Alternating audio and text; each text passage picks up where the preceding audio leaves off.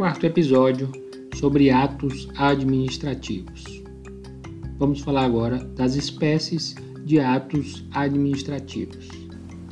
A primeira espécie são os atos normativos, que são aqueles que possuem comandos gerais e abstratos emanados da administração pública, cujo objetivo é a fiel execução da lei.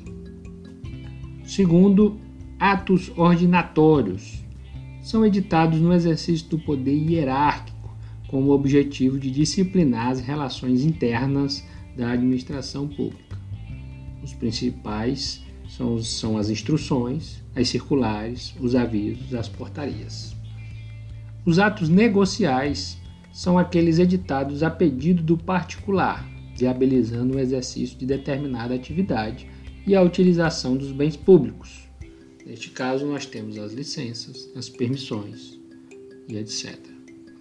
Atos enunciativos são aqueles que expressam opiniões ou que certificam fatos no âmbito da administração pública. São espécies de atos enunciativos, os pareceres, as certidões, atestados e outros.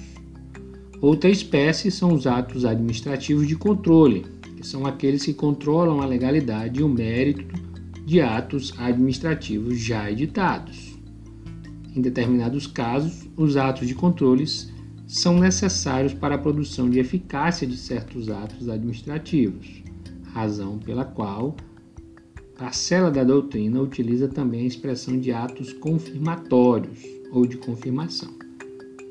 São exemplos a aprovação, homologação, o visto, entre outros.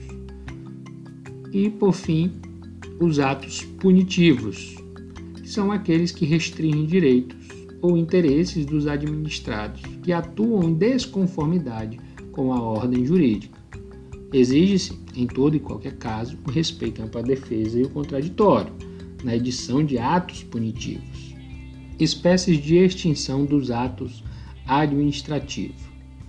Normal ou natural é o ato administrativo que extingue naturalmente quando produz seus efeitos ou no advento do prazo nele estipulado. Subjetiva é o desfazimento do ato administrativo pelo desaparecimento do beneficiário. Objetiva ocorre quando desaparece o objeto da relação jurídica. Quarto, por manifestação da vontade do particular, a renúncia e a recusa. E quinto, por manifestação da vontade da administração, caducidade, cassação, anulação e a revogação. Convalidação ou sanatória é o salvamento do ato administrativo que apresenta vícios sanáveis.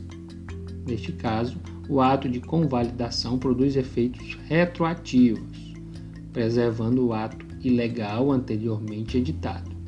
A convalidação pode ser dividida em duas espécies: convalidação voluntária, que é aquela que decorre da manifestação da administração pública, são modalidades de convalidação voluntária a ratificação, a reforma e a conversão.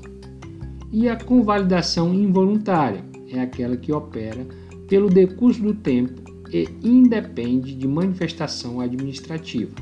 Trata-se da decadência administrativa. E aqui nós fechamos o capítulo de atos administrativos.